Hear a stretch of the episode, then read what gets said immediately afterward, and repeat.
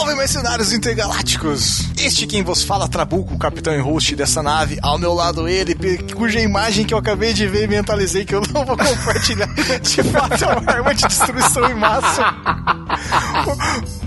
Fora do círculo de gravação, a única pessoa que vai entender isso é o Eloy Santana, nosso padrinho, que eu fiz questão de mandar isso pra ele, porque eu sei que ele vai gostar. Só os padrinhos que podem ver isso, né?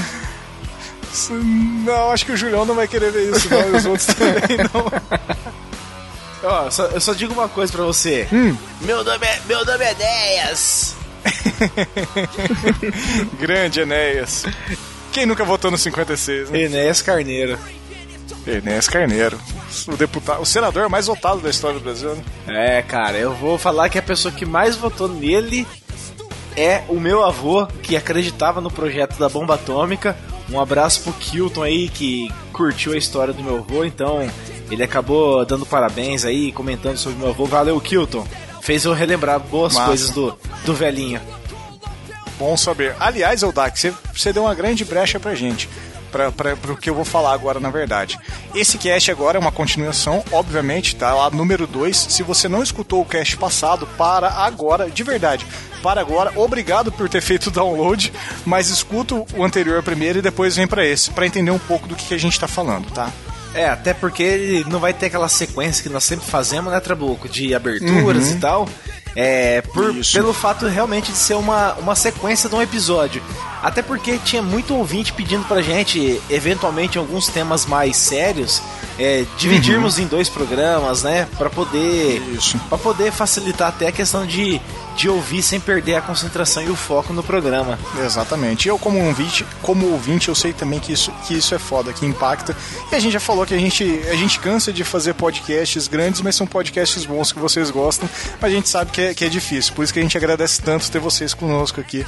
Porque, porque é difícil mesmo seguir o foco sem parar. E falando nisso, a gente não vai ter leitura de comentários nesse episódio, a gente vai segurar os episódios, a gente teve bons comentários no primeiro, no primeiro cast, mas a gente vai ler tudo no próximo episódio, do cast 1 e do cast 2, porque afinal é uma sequência, é basicamente o mesmo cast, só dividido em duas partes. Fechado? Não, beleza. É que você falou primeiro cast, achei que a gente ia falar da, da leitura do A Sombra Da e Sombra Escuridão. Escuridão? Isso. Não, não. É, a, som... a Sombra e Escuridão, que pra mim até hoje é um dos melhores podcasts que a gente já gravou, cara. Eu também acho. Eu vou revisitá-lo porque merece. Eu escutei ele tem pouco tempo e tá sensacional ainda. Aliás, a gente podia assistir o filme de novo, né, Trabulo?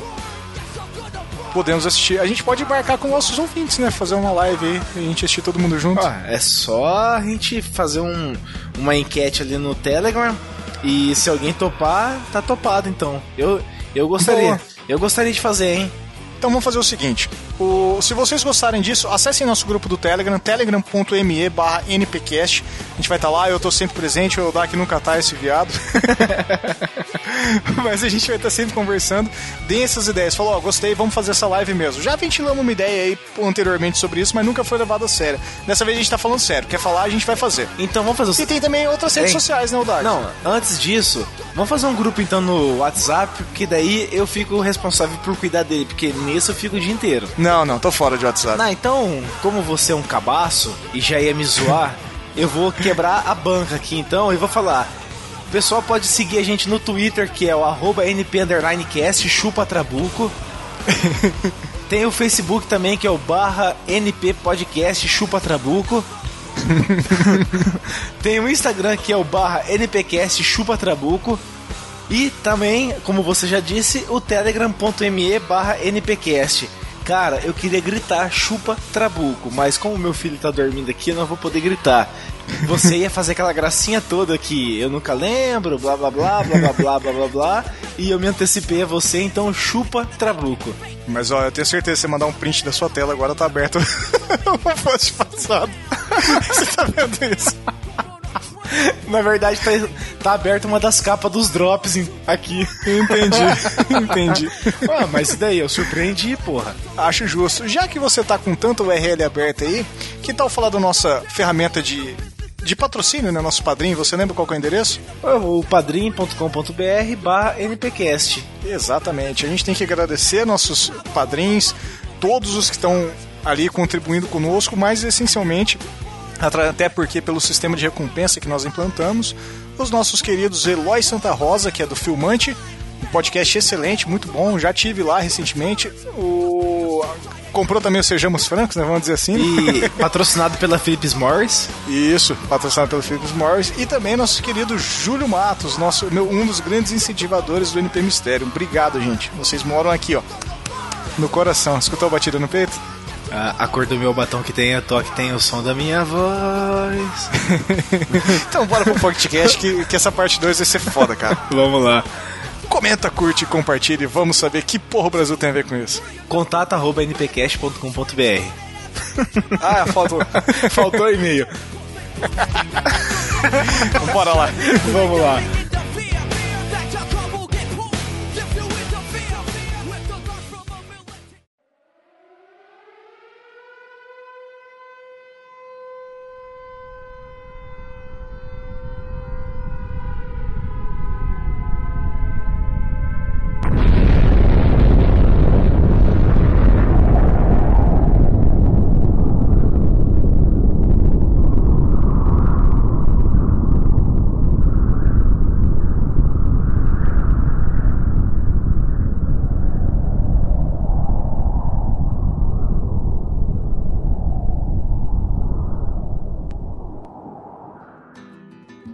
Você lembra qual que foi a pergunta que você fez, Trabuco, no final da primeira parte? Lembro sim, cara.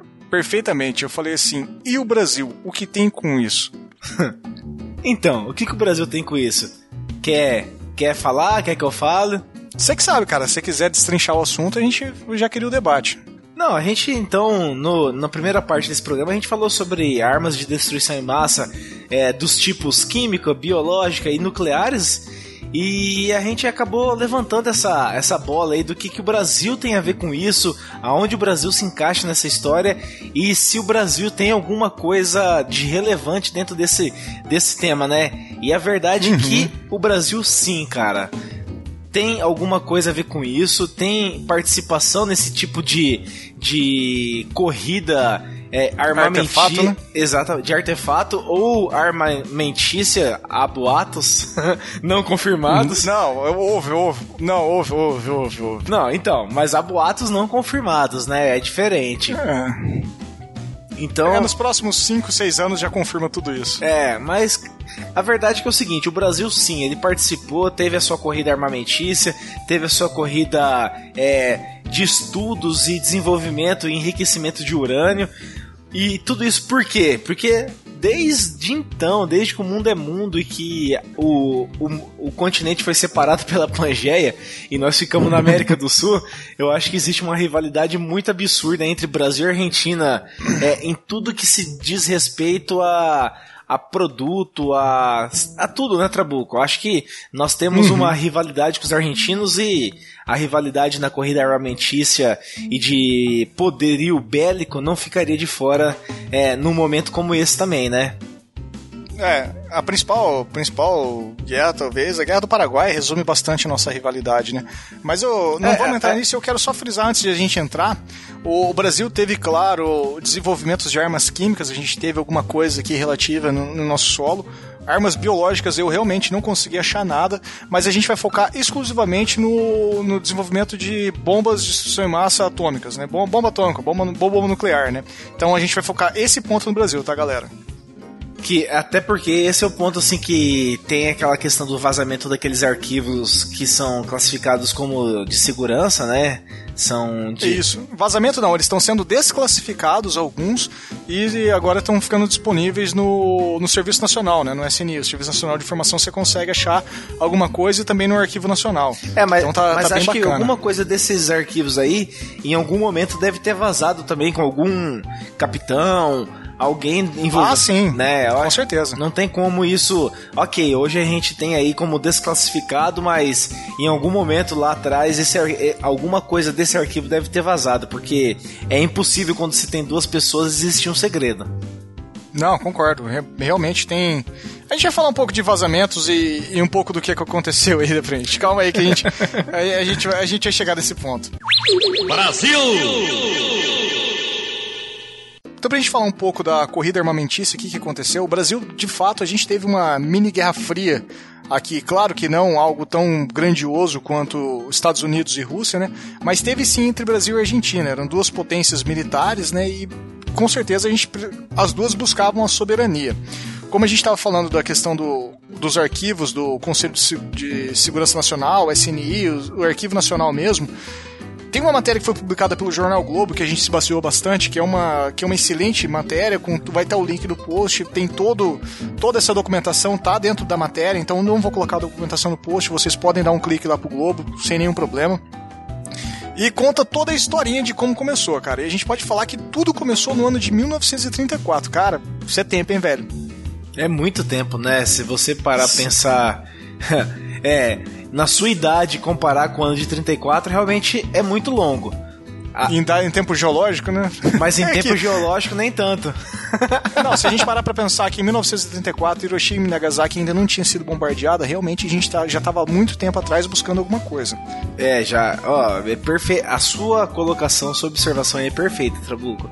É, é, evidencia realmente é, há quanto tempo isso já vem sendo desenvolvido, estudado é, para ser utilizado, né? Exatamente. Então a gente vai especificar um pouco da, da corrida do Brasil mesmo e depois entrar no, no quesito rixa com a Argentina. A gente pode falar que tudo foi no ano de 34, quando teve o grande start. Foi no primeiro governo do, do Vargas. O, na época, quem estava à frente do Ministério da, da, Agricultura era o nosso querido Juarez Távora. E foi criado então no dia 8 de março de 34 o Departamento Nacional de Produção Mineral, a sigla DNPM. E também junto neste ano foi instituída algumas instituições basicamente para alguns estudos e dentro delas tinha algumas, alguns departamentos secretos, vamos dizer assim, né? E talvez a principal dela tenha sido a USP.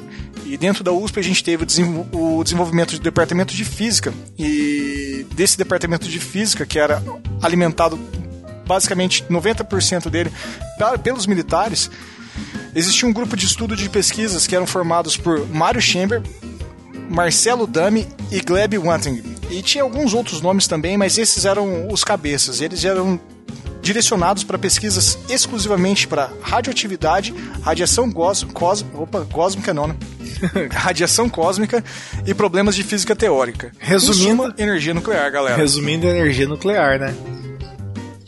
Não, é um negócio é, pesado, né? Se você colocar toda essa galera trabalhando em cima desses assuntos especificamente para chegar ao ponto de ser sobre é, energia nuclear, você vê que realmente o Brasil estava é, estudando e muito a fim de desenvolver esse tipo de, de conhecimento, né? Uhum. Só que você falou aí, né? É, 1934 foi quando começou, só que um pouquinho mais tarde, aí seis anos depois, em 1940, o Brasil acabou iniciando um plano de cooperação com, com os Estados Unidos ali, né? Com os norte-americanos para prospecção de minerais radioativos. E em 19... Primeiro pacto com o diabo, né? Exatamente, cara. Olha só, é o primeiro pacto com o diabo. e no ano de 45, tá? Foi selado então o primeiro acordo atômico com os Estados Unidos. Esse acordo, na verdade, era para venda de minerais radioativos. O, os americanos sempre é. tiveram na no foco do negócio, né, Trabuco? É, basicamente como que funcionava. Nessa época, em 45, os Estados Unidos já tinha basicamente total domínio sobre a tecnologia. Então, eles, o Brasil repassava minério para eles e, com, com, características e propriedades para a construção de artefatos subatômicos, bombas nucleares, enriquecimento de urânio, e os Estados Unidos, em contrapartida, repassaria, repassaria muita, muita, muita atenção nessa palavra, repassaria tecnologia para o Brasil para poder desenvolver tudo isso. Inclusive as usinas nucleares que a gente também vai chegar lá. Nessa pegada, nos anos 50, depois, um pouco depois, a gente teve o almirante Álvaro Alberto da Mota e Silva. Ele acabou chegando, costurou alguns acordos juntamente com a Alemanha Ocidental. Para quem não lembra, a Alemanha Ocidental era o capeta da Europa nessa época. E para aquisição de três ultracentrífugas. E, ultracentri para aquisição de três ultracentrifugadoras. Essas ultracentrifugadoras eram usadas exclusivamente para enriquecimento de urânio. E nessa época o governo brasileiro foi duramente criticado por essa ação. Teve N sanções de alguns países, mas o grande país que boicotou o Brasil foi os Estados Unidos. Justamente o Brasil tinha acabado de selar um acordo com os Estados Unidos e foi lá e fez um acordo com um dos grandes rivais deles, que era a Alemanha Ocidental. Né? O brasileiro também é filho da puta, né, velho? É, o brasileiro fazendo brasilidades, né? O cara é. assina um acordo com o demônio e deita com a uhum. mulher dele, né? É, o boicote foi tão grande que, que essas três ultracentrifugadoras foram despachadas da Alemanha para o Brasil, só que os Estados Unidos interceptou a carga no meio e nunca chegaram no Brasil. Há, há quem diga que chegou, mas vamos, vamos andando, vamos andando. Porém, foi no, foi no governo então do Geisel, né? Geisel. Eu não sei como é que fala é, exatamente. Que eu, já, eu, eu chamaria de Geisel. É, então, eu já vi as duas é, formas de pronúncia, mas enfim, foi no governo então do, do Geisel como você disse, que, a, que as pesquisas acabaram dando aquela, aquela levantada, aquele up, né? E acabaram. Uhum. E, e, tomaram, na verdade, um norte mais bélico, como a gente falou um pouco anteriormente, é, na questão dessa corrida armamentícia. E foi aí então que acabou selando alguns termos gerais para a cooperação para acabar alcançando ali a independência nuclear. O Brasil é, literalmente dormiu com o demônio nessa, nessa questão, né, Trabuco? É, a gente, a gente tá passando meio rápido aqui porque é só uma timeline pra gente chegar. Nesse ponto o Brasil já tinha feito amizade de volta com os Estados Unidos.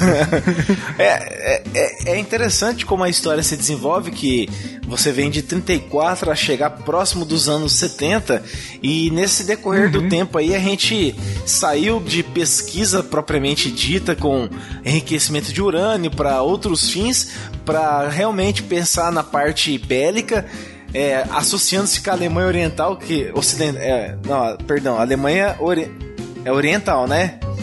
ocidental, desculpa, que você citou aí ser a, o demônio da Europa e por fim acabou voltando às pazes com os Estados Unidos ali que é, não tinha a Alemanha Ocidental como um grande amigo e ficando tudo bem. Olha só, não, peraí, peraí, peraí. Agora que, agora que você tá repetindo, olha que canelada bruta, né, cara? Era a Alemanha Oriental que era comunista, né?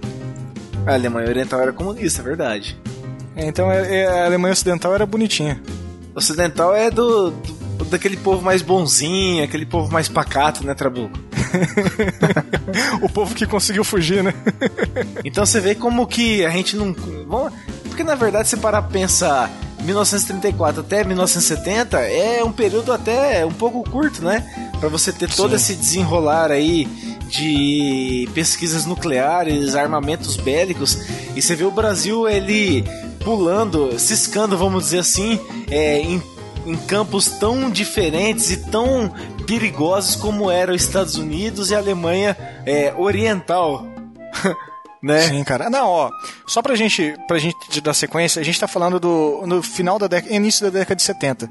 O Brasil só conseguiu ter um norte mesmo pro programa mais, mais ou menos em 1979, quando de fato fez aliança entre Brasil e Alemanha, junto com as Forças Armadas Brasileiras para poder criar um programa nuclear paralelo, porque afinal de contas era um programa escondido, não era um programa oficial. De novo. Não era um programa do governo, eram as Forças Armadas mesmo que estavam fazendo isso. De novo, Tanto é, metendo o pé no é, rabo dos Estados Unidos. De novo. E foi encarregado no, na época para Otton Luiz Pinheiro, que era o comandante da Marinha, para desenvolver em grande suma um submarino nuclear. Tá, o, a desculpa era essa. Mas é, a gente sabe que, não, que era bomba mesmo, que os caras queriam fazer. Os caras queriam realmente o poder bélico, né? Brasil! É, mas aí já começa, aí começa a rixa, né? Brasil e Argentina. Enquanto o Brasil estava preocupado em desenvolver o Pelé, né? Anos 70, Sim. coisa e tal. O Brasil preocupado em dizer que o Pelé era o maior do mundo. Eis que a Argentina realmente estava bem à frente do Brasil ali no, no processo de estudos nucleares. Tanto que, se você for pesquisar um pouco, você vai acabar encontrando algumas informações que dão conta que a Argentina estava muito à frente ali até da, dessa questão de ter usinas nucleares em, em atividade. E a principal delas era, eu vou tentar falar esse nome aqui, Pilcanieyu. É. É, deve ser água que bate na pedra em espanhol. em Tupi-Guarani. Tupi-Guarani espanhol. É. em tu... Leandro, Leandro Lopes Pereira, corrija, por favor. Por favor. Então, é, a Argentina já possuía essa, essa usina em funcionamento, né? E era uhum. no sul do, do país. E o Brasil, por curiosidade aí, conseguiu ativar sua primeira usina, a Angra 1, somente no ano 2000. Olha aqui. É, tava, olha tava bem perto dos dois programas, né? São, são 30 anos de déficit aí de, de, de gap entre uma e outra.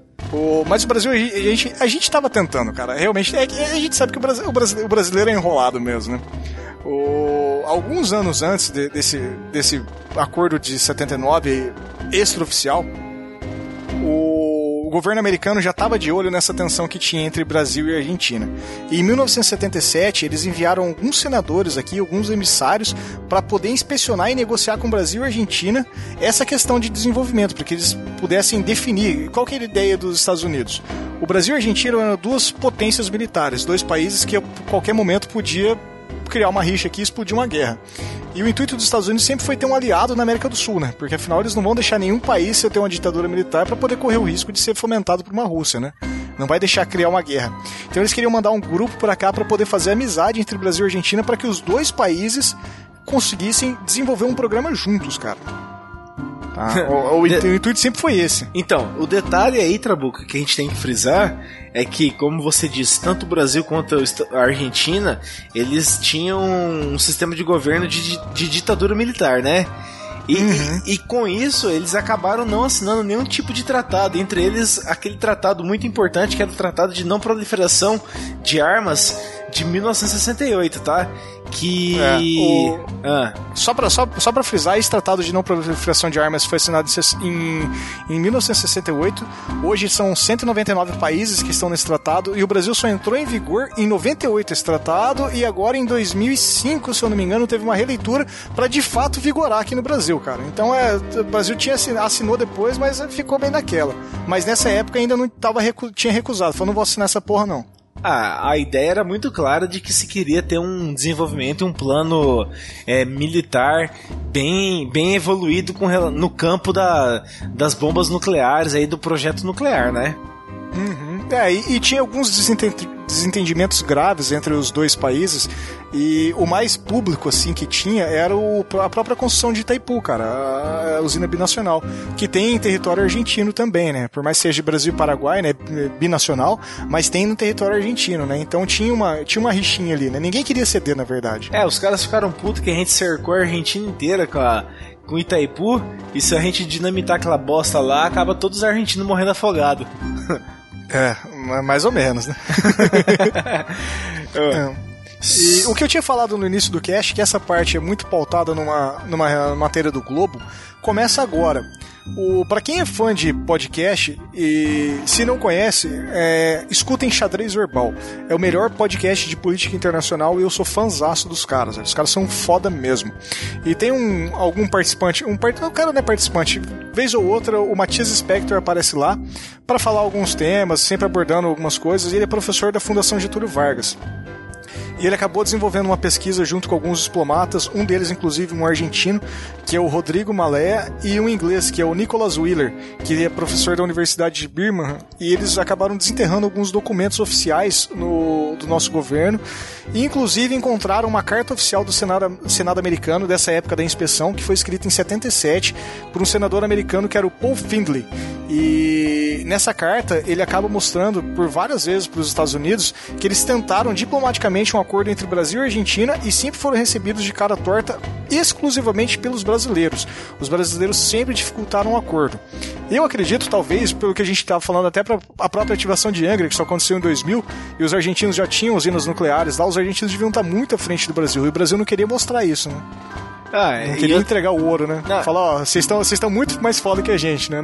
Ainda mais seria se... é, seria basicamente uma rendição, né? É, seria uma exatamente, seria uma rend... é isso que eu ia falar, Trabuco. Seria uma rendição e uma é, demonstração de incapacidade absurda, né?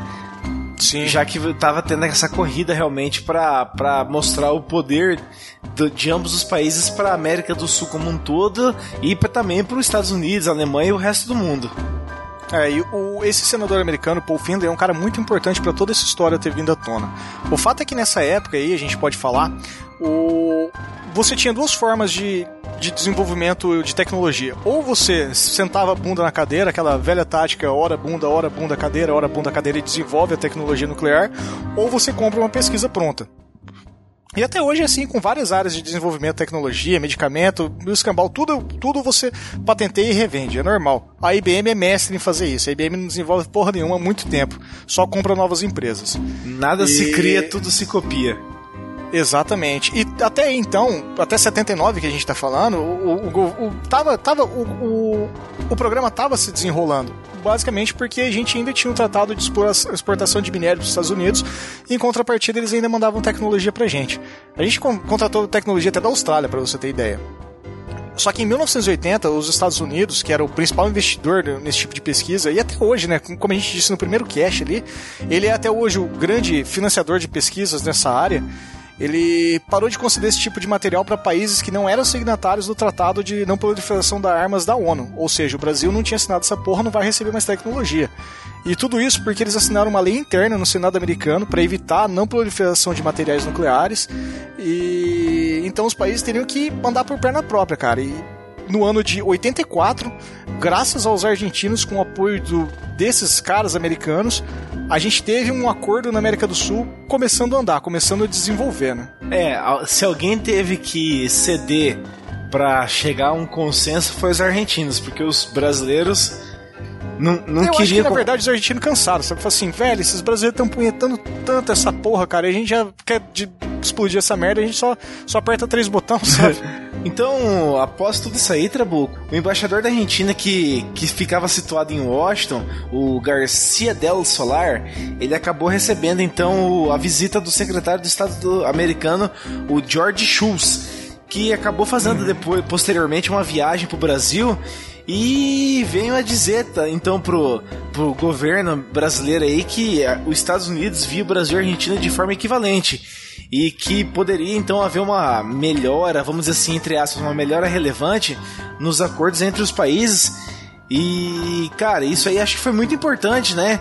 Porque caso. Sim. Esse acordo aí, na verdade, caso o Brasil aceitasse, se estenderia para o campo nuclear, né? Então foi uma coisa que foi proposta pelo é, embaixador americano ali que estava fazendo essa visita pro Brasil, para na verdade dar aquela acalmada nos ânimos ali dos brasileiros, dos argentinos que viviam uma, um, um desentendimento ali, uma corrida uhum. e uma demonstração de força entre ambos, né? Que a... é, nova, novamente, cara, eu ainda, eu ainda acho que o, o, os Estados Unidos percebeu que a Argentina estava na frente e chegou pros caras e falou assim, ó, vamos fazer assim?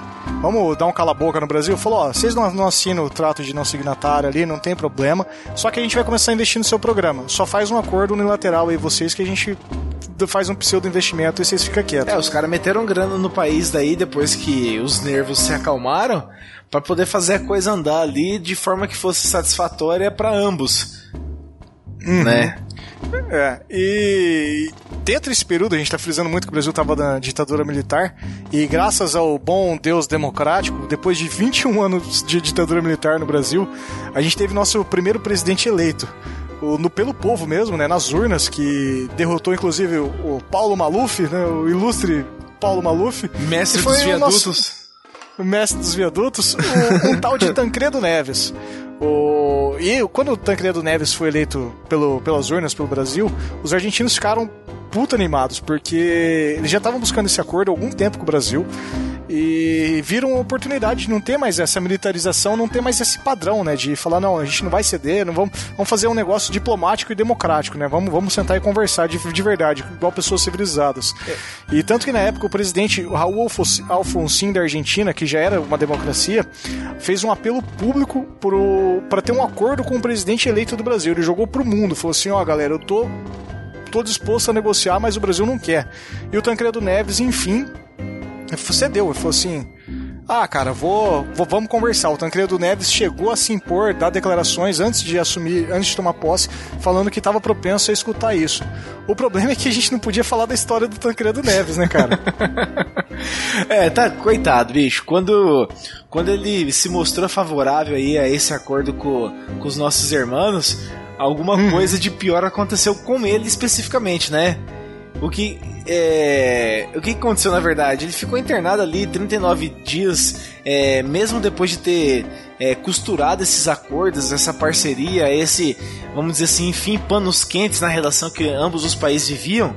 E depois uhum. do, de 39 dias ali que ele é, ficou internado por um mal súbito, ele acabou vindo a falecer na Trabuco, às vésperas até mesmo de estar tá assumindo o cargo como presidente. Cara, Cara se eu não me engano, foi um dia antes dele, dele de fato assumir a presidência. Foi um dele. dia antes, e isso levanta muitas teorias das, da conspiração. É, que tem muita. Cara, a gente, a gente, já falou que é um sonho antigo nosso fazer o cast de mortes de presidenciáveis. Fiquei puto agora que eu vi o Nerdcast que saiu falando dessa merda de teoria, falando de um monte de presidente. Os caras. Mas a gente vai fazer o melhor que os, os, deles. Os caras estão hackeando o nosso computador e vendo nossas pautas. Só pode ser isso. Então, cara, só pode. Mas... Só pode mesmo. Mas... Porque já, já, a gente já comentou já algumas vezes e tá saindo essa merda. Mas, mas foda-se. Mas eles podem. Ah, podem. Se vocês quiserem comprar o NP, a gente tá vendo. Vendemos, a gente, é, a gente é igual o clube brasileiro vendendo jogador pra China. Não vendo, mas se aparecer um chinês com dinheiro. É. Digo mais ainda, a gente é igual o Corinthians, vende fácil. fácil. E a gente é tipo prostituta, vamos falar a verdade, vai. falar em prostituta, quem que assumiu no lugar do Tancredo Neves? Quem é verdade? Quem que assumiu no lugar do Tancredo?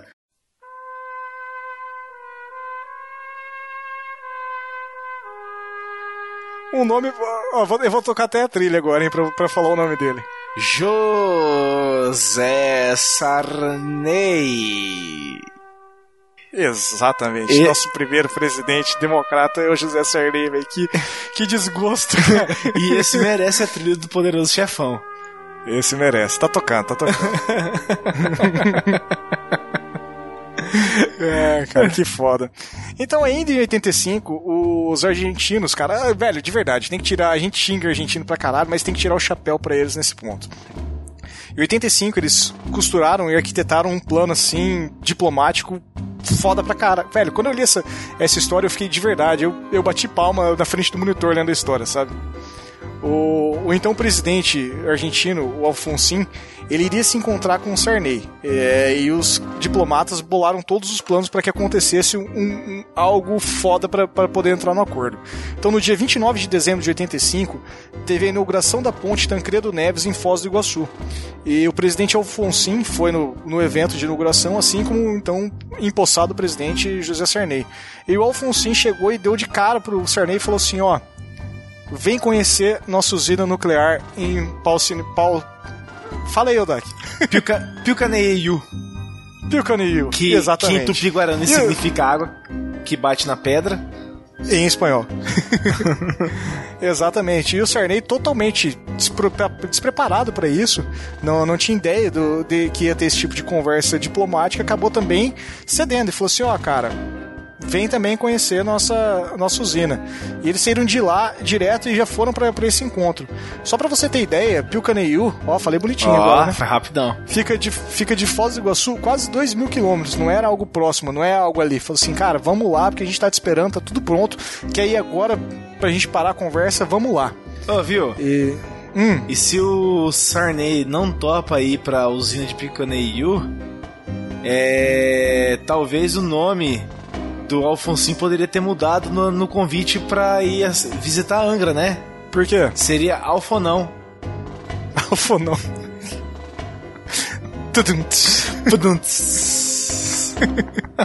e, então, esse acordo já estava sendo de, debatido muito no, nos covis do governo brasileiro, né? Esse bando de lobo que a gente tem aqui. E então foi realizado, aconteceu. Sarney então visitou Pilcaneiu e Alfonsin veio visitar as instalações brasileiras em Resende, aqui no Rio de Janeiro. E aí a gente teve então o início do acordo de paz, né, o, de não construção de artefatos militares nucleares e iniciou então a pesquisa de cooperação nuclear Brasil e Argentina. Teve um acordo que foi selado em 91, que é nomeado com o Tratado de Guadalajara, e esse acordo do Tratado de Guadalajara levou à criação da ABAC, que é a Agência Brasileira Argentina de Contabilidade e Controle de Materiais Nucleares. E assim a gente tem o, o final da pseudo-guerra fria entre Brasil e Argentina, cara. Não, bacana, você vê que é, se estendeu, né, Trabuco, por um uhum. período muito grande, de 34 a 91 aí, são 60, são 57 anos. Sim, cara, é.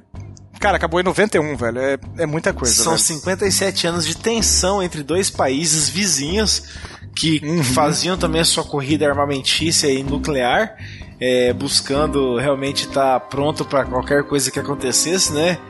E ah.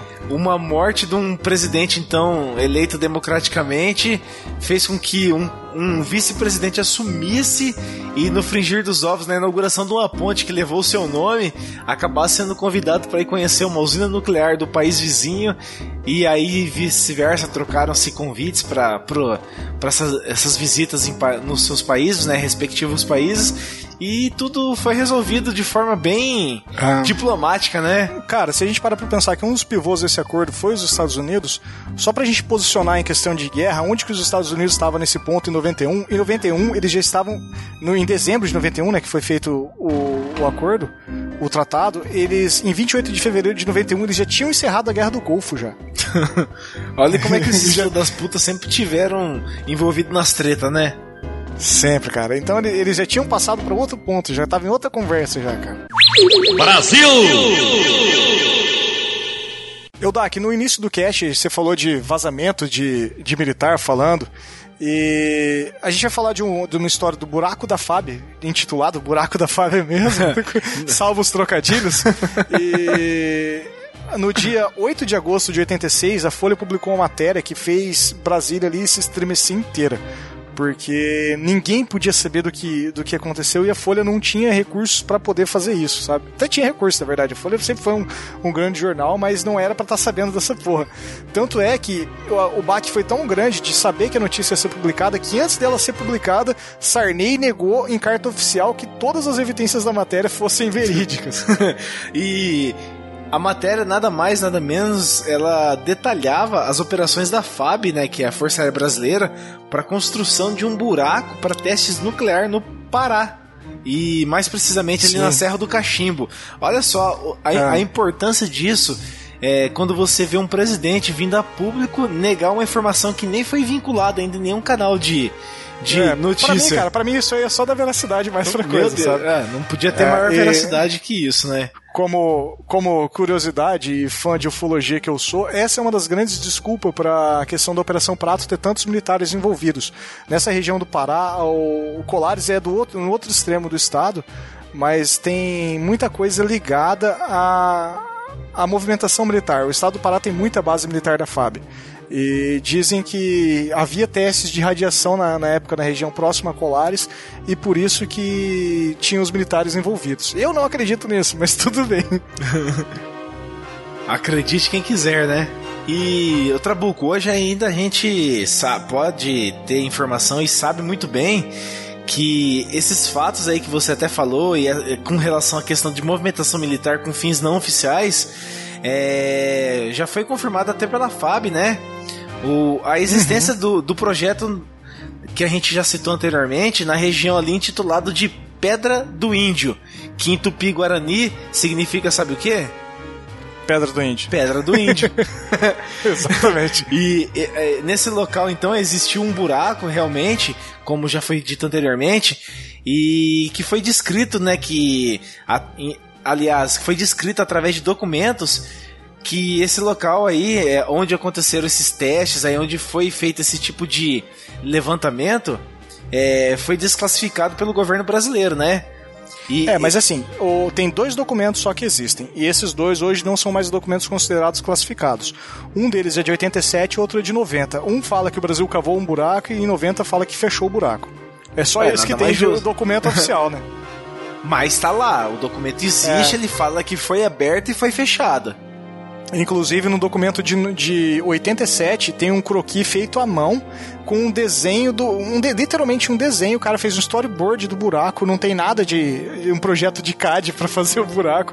É um desenho à mão tosquíssimo, provavelmente algum soldado fez ali, rabiscou o que que era, e esse documento vazou agora. Vazou não, foi desclassificado.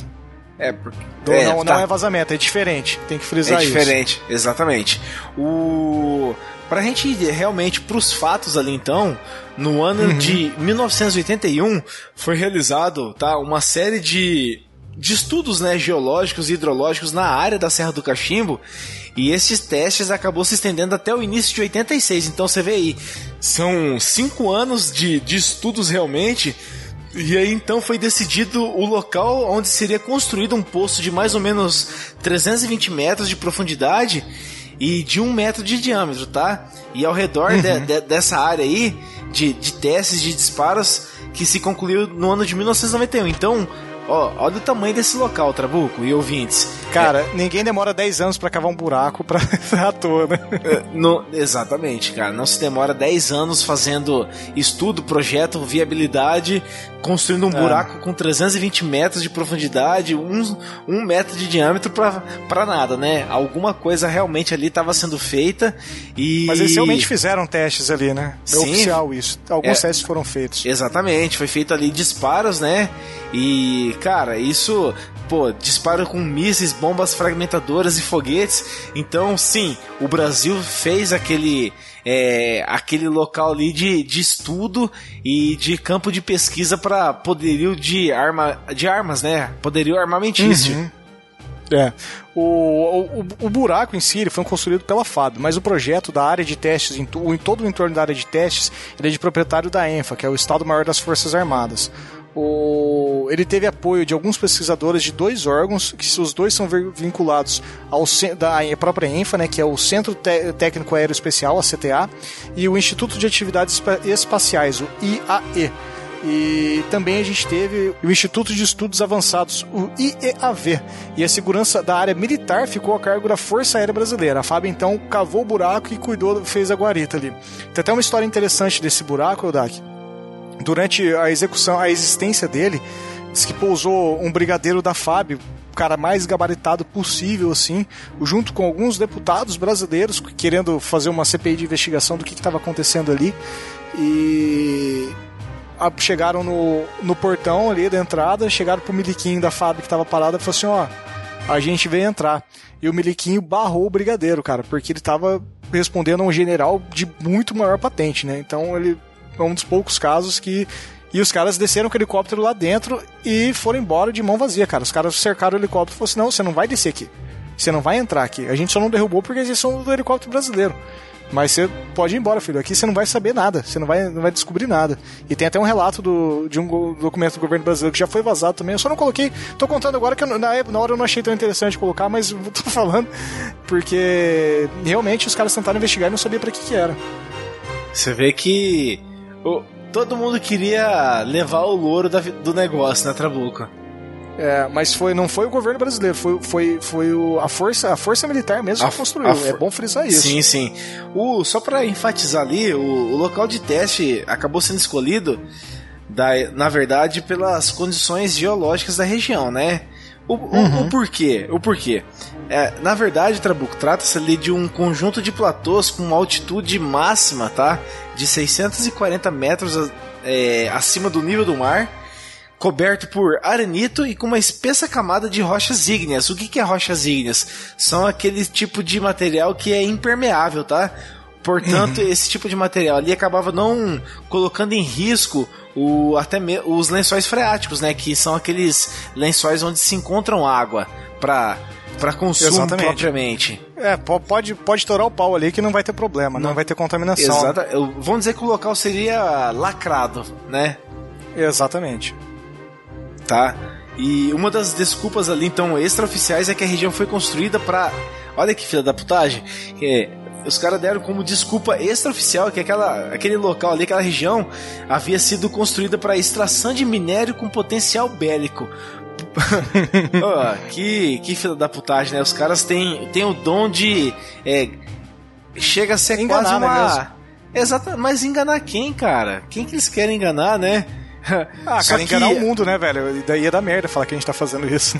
é, mas, pô, a, é, é, a partir de uma série de pesquisas ali que foi feita posteriormente a isso daí, a gente acabou podendo confirmar que aquelas áreas ali não, não havia recursos minerais para ser explorado. Ou seja, aquilo ali realmente era um campo de pesquisa para fins é, militares, né? Era um campo de detonação mesmo. É, exatamente isso aí. É, e a gente pode falar também que algumas características do subsolo ali, como a gente disse há pouco, o local é, é, é simplesmente propício para depósito de lixo atômico. É, para criar aquelas famosas cisternas para armazenamento do lixo e para testes nucleares. É, realmente era tinha tudo para tinha tudo para ser isso, só não foi, né? Não, não vamos falar que foi porque não, não é oficial, né? A gente tem a, a, a, famosa Companhia de Pesquisa de Recursos Militares, a CPRM, do, que pertence ao Ministério das Minas e Energias. Abraço Dilma, que já foi chefe de toda essa galera. ela começou a fazer o levantamento geológico e hidrológico da região em 81. Ela teve essa execução, essa ordem foi solicitada pelo Centro Técnico Aeroespacial, como a gente disse, CTA, que pertence à aeronáutica, e os primeiros geólogos que foram deslocados para a área eram da, simplesmente da superintendência da CPRM, do estado de Minas Gerais. E desde o início o projeto foi sempre cercado do, de todas as medidas de segurança possíveis. Os funcionários que iam participar do projeto eram selecionados, interrogados, eram, eram os caras top 5, assim, totalmente low profile que o governo escolhia para estar tá, tá desenvolvendo. Não tinha ninguém que poderia vazar esse tipo de informação. Mas a Folha vazou, né? Não, não, ninguém sabe quem foi, mas vazou. O poço, então, ele pronto, ele levou um ano para ser perfurado. Ele foi revestido porque a CPM, C, CPRM ela não dispõe de tecnologia para perfurar o poço, porque o tamanho dele, o tamanho do diâmetro, não, não, não tinha equipamento no Brasil para ter esse recurso. Então a CTA teve que importar uma coluna de perfuração dos Estados Unidos. Ou seja, novamente tivemos que envolver os americanos nessa porra. Né? Os caras sempre. É, eles são advogados do diabo, né? Essa é a verdade. Uhum. Exatamente. O, a gente teve até 40 pessoas trabalhando nesse, nesse projeto. O, em alguns momentos da sua construção foi o máximo de pessoas que se teve. As cisternas que foram construídas tinham dimensões semelhantes ao do poço de 300 metros, só que elas eram, não eram revestidas de concreto igual o poço, mas sim de chumbo e amianto, que é algo muito bizarro. Dá pra enterrar o Wolverine lá dentro. Amianto, cara, é o material. As... É, amianto é o material mais lazarento que existe na natureza. Sim, velho, é, é foda, é um negócio realmente bizarro, assim, não, não tem desculpa, cara, fizeram essa porra pra teste nuclear. o, as covas que eram para guardar os lixos, os lixos atômicos, entre algumas aspas, elas tinham profundidade aproximadamente de 100 a 150 metros e o interior dela era revestido somente de concreto. O, o, intuito da confecção desses, desses caras, desses buracos, dessas valetas cisternas, era para o Brasil produzir até o fim de 91. E o Brasil queria ser, de fato, o primeiro país ao sul do Equador a possuir áreas de reserva para testes nucleares e armazenamento do lixo atômico. Que eu acho até vantajoso, porque o Brasil, se alguém, a própria Argentina precisava, caso esgotasse o lixo dela, precisava depositar em outro local, né? A gente tinha um lugar para vender, né? Vender espaço para depósito de lixo. É. Em suma, tinha um storage ali pra Argentina mandar lixo, lixo atômico pra gente. Ganha dinheiro, né? Acho justo. É, uma outra desculpa oficial que a gente tem desses locais, e essa para mim cola, tá, Odak? É que as usinas de Angra elas tinham previsão para iniciar o trabalhar em 91, ao contrário de 2000, como a gente falou, Brasil, né? Voltamos a frisar, Brasil, gente. E, então a gente precisava armazenar esse lixo atômico assim que a usina estivesse em produção. E em base, o, o, lixo era formado por urânio, que era usado no, re, no reator, e mais algum material radioativo, produtos, produtos e urânio não queimado no processo de enriquecimento, porque o urânio você tem que enriquecer, enriquecer o urânio é você mudar a propriedade, propriedade atômica dele. Então o que não foi, não foi, não conseguiu ter essa propriedade alterada, vira lixo. Então esse projeto, esse, essa nomenclatura de queimar ele seria mais ou menos isso. Então você tem que jogar fora o risco de você errar no ponto ali é grande e você pode perder todo o é. material, né? É, o, tem uma matéria do Globo também que vai estar. Tá, tô, tô frisando bastante o Globo, né? Eu nunca falei Globo tantas vezes em menos de uma hora na minha vida sem estar sem tá xingando ela. então o jornal o Globo ele acabou publicando recentemente essa entrevista, tá? Se eu não me engano, foi até no ano passado, uma entrevista com o brigadeiro Reginaldo Santos, que era ou é, não, não sei se ele está vivo ainda. Ele era engenheiro ótico da na época, ele era engenheiro ótico do projeto de enriquecimento do urânio pelo método a laser. Ele atuava dentro do, da CTA, né, o Centro Técnico Aeroespacial, e enquanto a aeronáutica abriu o buraco na Serra do Cachimbo, ele estava sempre supervisionando essa ação. E ele argumentou ali que a obra tinha por objetivo simplesmente selar o, os rejeitos de origem nuclear, né? E dentro do, da entrevista, abre aspas para ele, até o DAC. Ele fala exatamente isso. Eu copiei para não ter erro. Quer que, eu, quer que eu leia a frase dele? Pode ser, manda lá. Então vamos lá. É, abre aspas. O buraco não tem dimensão para isso. Uso para vitrificação de rejeitos nucleares. O diâmetro é de um pouco mais de 1 ou 2 metros, com uma profundidade de 300 metros. Não é razoável acreditar que os militares tivessem planos para colocar lixo radioativo lá. Como vai transportar esse lixo no meio da selva? Para um teste, sim. Não uma bomba. Rebate. Faz sentido, né, cara? É, ou seja, a teoria do armazenamento de lixo, como você disse, é totalmente plausível. plausível. É, eu, eu acredito. Selo Mythbusters nela, né? Plausível. É. O, essa, essa, matéria também do, do Globo, eles afirmam que tiveram acesso a alguns documentos e ofícios da FAB, e um deles falando da destruição do poço. E, segundo consta, essa destruição foi feita no dia 5 de novembro de 1990, de uma forma totalmente brasileira, sabe? Ele foi utilizado 8 quilos de explosivos colocados a 45 metros de profundidade, um pouco na meiuca da meiuca ali, vamos dizer, né? Com uma dupla uma operação tocando. É, foi uma operação executada pela CTA, né? O, comandada por militares, portanto, né? E a explosão ela foi tão forte que ela danificou a chapa de aço na boca do buraco e destruiu parte do concreto. Isso provocou aí, uma geração gigante subterrânea ali, algo próximo a 45 metros de profundidade.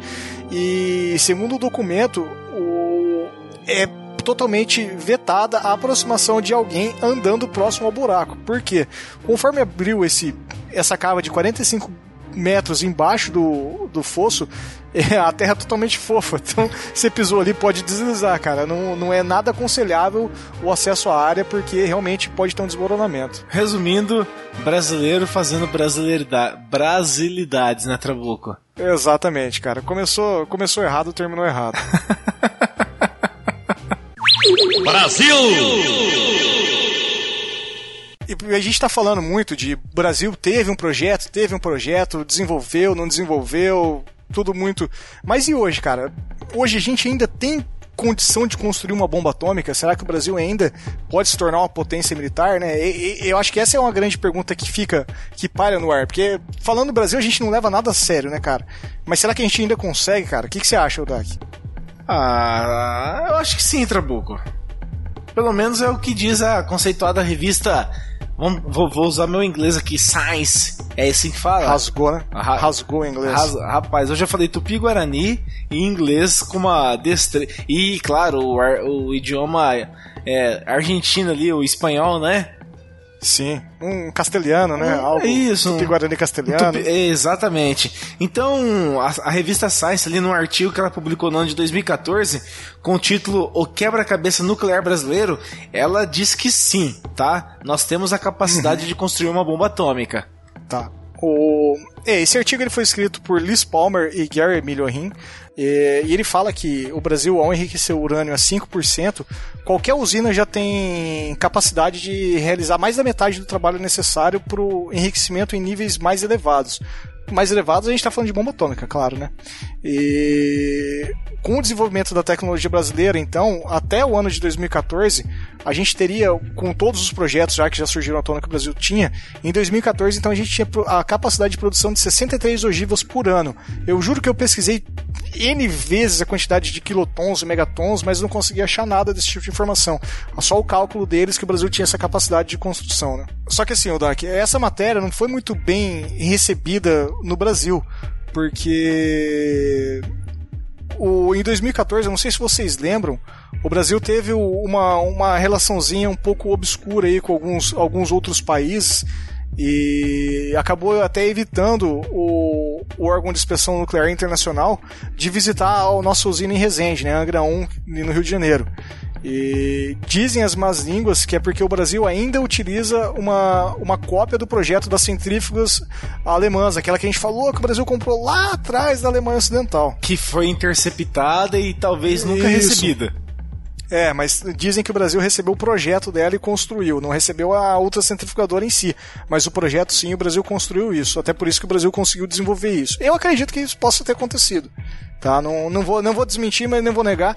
Mas eu entendo que a matéria da revista Science foi totalmente como que eu posso dizer, parcial, assim. Foi, foi, meio, foi meio política essa matéria. Até porque, como a gente falou ali, né, os caras têm credibilidade. É, o, o Palmer e o Million, eles ainda apontam no, no artigo que nos anos 80 o Brasil teve o um projeto secreto para construir a bomba atômica. Então eles frisam bem que o Brasil tinha essa capacidade e tem hoje o artefato para construir. Para a gente situar o ouvinte, em 2014, que eu estava falando ali, Odak, a gente teve esse rebuliço político internacional, porque o Brasil se recusou a, a receber a, a inspeção do, da AEIA E teve um grande conflito diplomático. Essas notícias não, não, não caem no gosto aqui, né? Então não, não, tá noticiando. E a gente teve um, uma grande aproximação, porque o Brasil foi um dos intermediários junto ao Irã na época, com a negociação junto à ONU, né? O Lula tava lá falando com. Como que era o. Nossa, eu lembro do, do, do nome do presidente com o zain fechado aqui. Mahmoud Ahmadinejad. Isso, esse cara mesmo, cara. Ahmadinejad. Esse. Era difícil pra caralho pra falar esse nome e eu treinei muito na época. É, obrigado, Google. é, porque agora é, hoje em dia é o Hassan Rouhani. Ah, e nesse, e, e nesse artigo, então, eles ainda falam, citam que o Brasil, além de ter essa ultracentrifugadora para enriquecer o urânio que ele co comprou ou copiou o projeto da, dos, da, dos alemães dos anos 70, ele ainda co comprou outros projetos americanos, através dos acordos de exploração de, de minério, que a gente disse também, e também teve acordos similares com China, França e Austrália, ou seja, tudo que o Brasil tem para fazer essa porra, né? O Brasil, ele realmente estava na na, na cabeça das, desse tipo de, de corrida, né, Trabuco? Sim, tá. E realmente o Brasil tentou desenvolver isso, né, cara? Era tentou, uma carta na manga, né? Tentou desenvolver e você coloca ali, ó, 2014 e tal, o pessoal ficou com medo porque a gente tinha uma aproximação com o Mahmoud Ahmadinejad, ou seja, o, o, governo que a gente tinha, ele era meio que a favor desse tipo de, de trabalho, né, de pesquisa, até mesmo de evolução, né? É, o, um dos pontos que eu acho legal dessa matéria da Science, tá? O, é que eles falam que essa questão do, do Brasil ter ou não ter outra centrifugadora alemã, que pode ter sido um projeto, é que em 96 foi preso aqui no Brasil o, um, um. Como que fala? Como que eu posso dizer? Um mercenário, né? Um, é um cara que era espião e acabou pegando alguns projetos de vários países e revendendo para o mundo inteiro. O nome dele é Karl Heinz Schab. Ele trabalhava para uma empresa alemã, que era as produtoras das ultracentrifugadoras. Se eu não me engano, essa empresa era Siemens. Eu não, não tenho certeza para afirmar, mas eu tenho quase, quase certeza absoluta que era Siemens. E ele participou do, do desenvolvimento do consórcio de enriquecimento europeu, que esse projeto, esse consórcio tinha o nome de Urenco. E ele vazou essas plantas e começou a revender para o mundo inteiro. E o cara foi preso aqui no Brasil em 96, né, velho? Então faz, faz um pouco de sentido essas coisas. Cara, como é que, e, como é que essas e... pessoas vêm parar no Brasil, né? Ah, por que não, né, velho? Por que não? É, e, e, foi esse cara, inclusive, que reza a lenda que vendeu os desenhos dessas ultracentrifugadoras para o Iraque. E, tem uma grande suspeita que o, que o Chave veio para o Brasil para fazer a mesma coisa. Ou seja, o Brasil, no que se refere a picaretagem e pilantragem, sempre esteve no. Na vanguarda, né? Na vanguarda, cara. o Brasil é um país de pessoas oportunistas e com um faro de pilantragem e picaretagem muito absurda, né? Exatamente. E aí, você acha que o Brasil tem condição de construir bomba atômica ou não? Oh, facilmente. Se, se é que já não tem alguma coisa nesse sentido, né? Exatamente. Só não quero que construa, cara, porque as sanções que o Brasil vai ter, o Brasil já tá uma merda, cara. Se, se anunciar que tem uma bomba atômica ainda, aí esquece, velho. Aí nós, pode nós abandonar não... isso aqui que o, que o buraco vai afundar, velho. Nós, o buraco lá em, no Pará vai afundar daí, né? Não, o buraco do Pará vai ser pequeno para caber o Brasil inteiro, cara.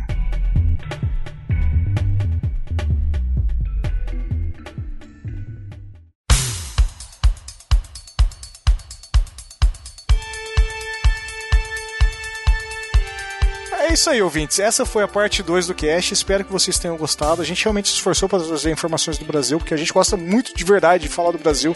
Por mais que a gente brinque e fale que o Brasil é uma merda, a gente ama esse país e tenta sempre trazer a história dele, que é muito mal contada e muito mal aproveitada no, tanto em escola quanto no, no, próprio cotidiano cultural. A gente mal não é valorizada, né? E tem muita história foda aqui, muita história foda aqui no Brasil, merece ser contado mesmo. Essa, essa mini guerra, mini guerra fria entre Brasil e Argentina realmente é algo que eu acho que tinha que estar em livro de escola e você não ouve falar disso, né? Ela é, um, é uma história muito forte que tem que ter. Você nunca ouviu falar nada a respeito de uma corrida armamentista, né? É, Brasil Argentina, essa rivalidade, a gente fica com essas porcarias de Revolução Francesa, Tear e o caramba 4 aí, e é o que você falou, o brasileiro conhece pouquíssimo da sua história. É, eu acho que vale a pena a gente ter um foco muito grande nisso, né, Trabuca? A gente, eu acho que a gente até se comprometeu entre nós aqui é, de estar tá sempre focando em buscar coisas referentes ao Brasil, né? Uhum. Porque a gente já fez o cast sobre mulheres, sobre a Segunda Guerra, como que o Brasil estava relacionado, agora sobre armas nucleares, o Brasil também. Então esse é o foco, é a gente mostrar o que o Brasil tem a ver com tudo isso que a gente busca como conteúdo. É, aliás, não quero dar spoilers não, mas o, esse ano a gente vai fazer um cast de novo de mulheres e vai ser foda, velho. Vai ser foda. Foda é pouco pro que esse cast vai ser. Exatamente. É isso aí, ouvintes.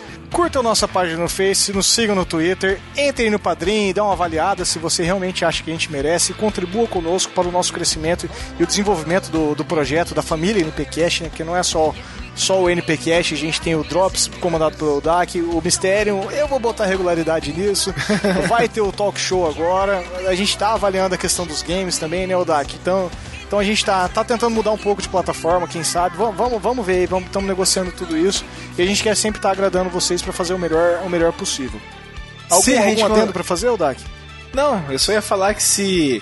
Na verdade, se a gente conseguisse fazer só isso o dia todo, a gente teria muito conteúdo produzido aí, mas ainda não dá, né? Mas É. no nosso, nosso trabalho de formiguinha, com os nossos padrinhos já que estão ali acreditando no nosso projeto, os futuros padrinhos também, eu acho que já já isso aí vira uma realidade, né? Exatamente. Pessoal, que nossos caminhos intergalácticos voltem a se cruzar e Tchau! Meu nome é Enéas!